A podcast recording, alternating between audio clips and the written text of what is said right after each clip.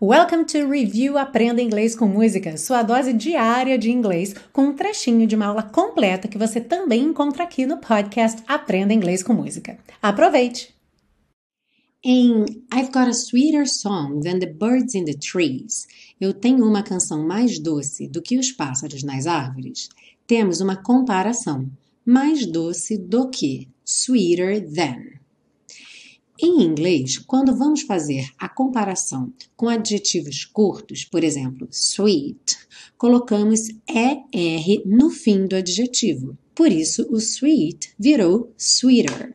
Vamos ver alguns exemplos. A palavra short, que significa curto ou baixo, vira shorter, mais curto ou mais baixo.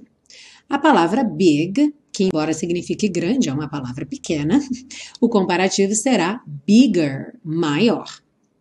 Já com palavras longas, vamos usar o more antes do adjetivo, ou seja, vamos ter duas palavras. No caso, intelligent, inteligente, more intelligent, mais inteligente. Beautiful, bonito ou bonita, more beautiful, mais bonito ou mais bonita.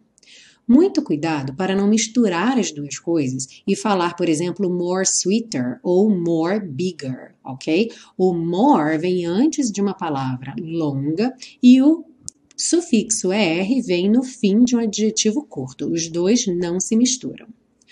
O do que vai ser sempre o than.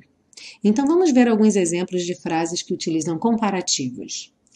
That house is bigger than my apartment. Aquela casa é maior do que meu apartamento.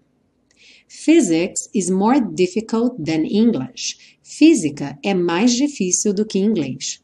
Bom, essa frase depende do ponto de vista, mas do meu ponto de vista, física é bem mais difícil do que inglês. Ah, e se você busca um curso de inglês passo a passo com a minha orientação, conheça o Intensivo de Inglês da Teacher Milena, meu curso de inglês que te oferece 30 dias de garantia incondicional. Saiba mais em www.intensivo.teachermilena.com.